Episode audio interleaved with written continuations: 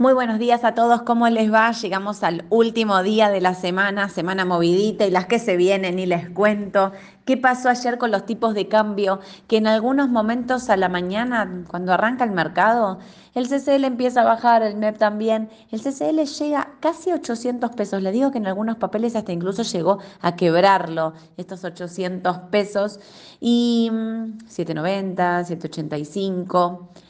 Y de repente, como pasa siempre en el mercado de cambios, un rumor, una noticia, un segundo hizo que todos se dieran vuelta y empezaran a subir. ¿Cuál era el rumor? El rumor era que iba a haber una devaluación hoy del tipo de cambio oficial a 6.50. Yo estoy mirando en estos momentos, que son 10 y 20 de la mañana, Rofex, no hay ninguna devaluación del dólar oficial, eran rumores, el dólar está tranqui, o sea, los contratos están operando 7,79, el mayorista de dólar diciembre. Eh, los tipos de cambio, obviamente, los bursátiles todavía no abrieron, pero lo que les quiero decir es que esto que hace que, los tipos de cambio se muevan fuertemente tiene que ver con la volatilidad que vamos a tener seguramente y los rumores eh, que vamos a tener de acá en la próxima semana también hasta el 11 de diciembre, cuando Javier Milei empiece a decir y hacer los anuncios en materia económica, que van a ser los que finalmente van a traer eh, claridad a todo lo que va a pasar de ahora en adelante. Los tipos de cambio, entonces les digo que cerraron en 8.35 el dólar MEP y el, eh, perdón, el CCL y el dólar MEP con AL en 8.72. Sigue la brecha invertida, sigue el CCL por debajo del MEP en una cuestión ya eh, increíble que se siga extendiendo y que los exportadores estén haciendo, liquidando estas posiciones con un tipo de cambio menos beneficioso para ellos. Así que habría que ver cuando, si esa norma se levanta, digamos, de que pueden liquidar los exportadores al 50-50, qué es lo que va a pasar con los tipos de cambio. Las LELIX, eh, los bancos siguen desarmando esas posiciones, lo cual genera un poco de temor para el tema de los plazos fijos.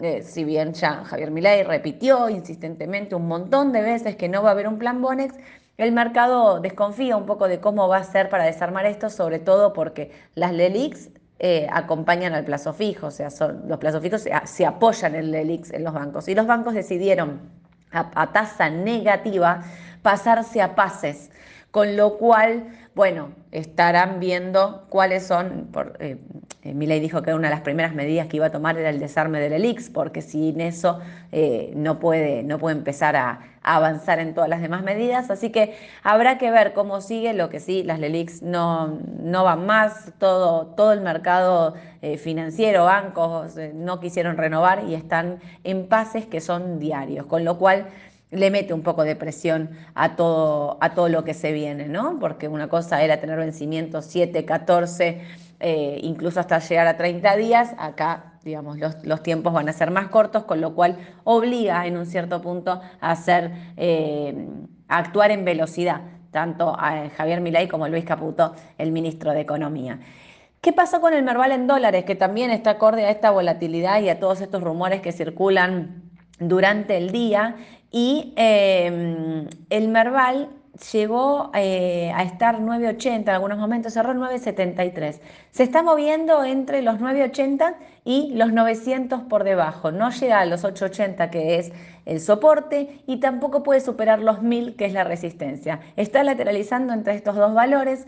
Em, para subirnos, como decíamos, es importante que, el, eh, que supere los 1000 y en caso de que baje, que no perfore los 880, sería clave. Los papeles, los ADR, lo mismo que les venimos diciendo ayer. Galicia no pudo superar los 18 dólares, Banco Macro no pudo con los 30, Pampa no pudo con los 49, IPF no pudo con los 18 y Vista no pudo con los 33.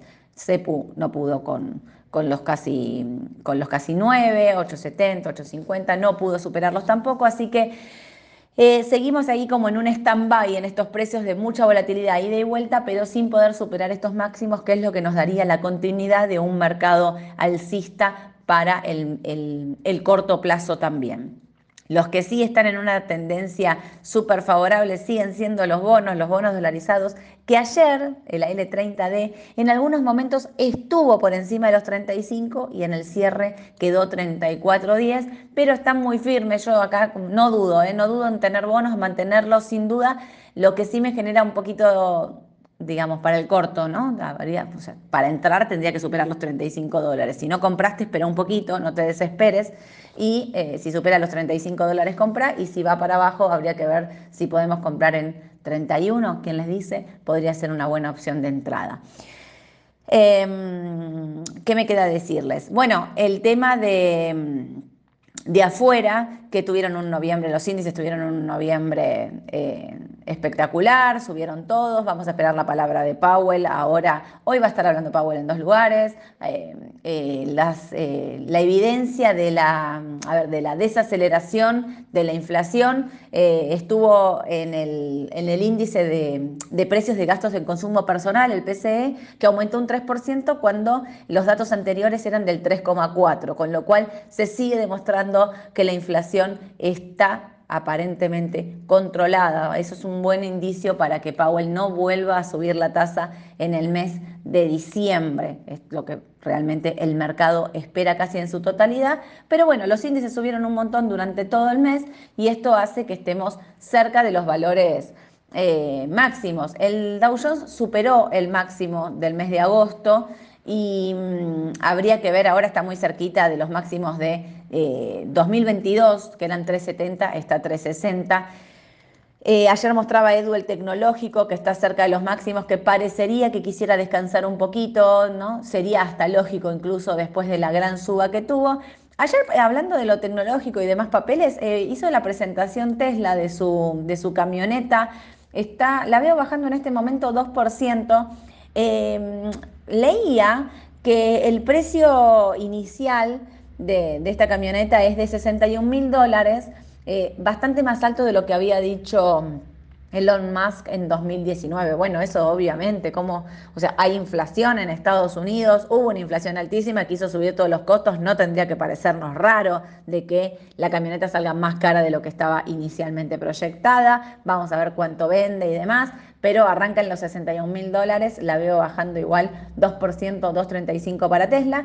Y la buena noticia para los... Eh, para los inversores de Disney es que restableció su dividendo de, 30 centavos de dólares por acción y bueno, era una, un pedido de un inversor que tiene un gran porcentaje de Disney, que es em, Peltz. Él había, estaba pidiendo que se reintegre, digamos, este dividendo. Bueno, lo logró y por ahí viene, viene la cuestión. Em, el petróleo, que no, me no, quiero olvidar de mencionarlo, eh, acordaron hacer recortes voluntarios adicionales, ¿no? Eh, el grupo del OPEP. Lo que queda ahí medio raro es que los recortes los van a anunciar cada uno de los miembros por separado. Esta vez no va a estar el secretariado en su conjunto, o sea, no van a anunciar el recorte todo junto, lo cual genera un poco de temor, o sea, cómo están estas relaciones entre estos países dentro de esta coalición, ¿no? Digamos, de esta unión que hay de grupos que están relacionados al petróleo que no quieran hacer un recorte en conjunto. Y la otra novedad es el tema de China, donde eh, de repente tuvo, entró en expansión China, ¿eh? Eh, con en una encuesta privada hubo un aumento de la demanda interna, así que, que, eso ayudó a compensar un poco la baja demanda que veía de pedidos del exterior. Un buen dato para China, habría que ver si esto se empieza a, recuperar o no. Queda siempre ahí, la verdad es que el índice de China del mediano plazo está en tendencia bajista, no pudo de nuevo con... con la media de 200, el FXI, para los que quieren mirar el índice de China, es clave seguirlo. Eh, y bueno, nada, me parece que para los que quieran entrar en, esa, en esa economía habría que esperar un poquito más todavía. Bueno, Em, que tengan un excelente fin de semana. Nos vemos el lunes en la radio, que vamos a estar haciendo con Aye, la mañana en el Mercado Radio. Que descansen, que se vienen semanas intensas. ¿eh? La semana que viene, previa a la asunción del presidente Javier Milei, van a haber mil rumores, así que a tomárnoslo con tranquilidad y a esperar todos la palabra oficial el 11 de diciembre, ya con presidente electo. Que tengan buen fin de a todos. Abrazo. Chau, chau.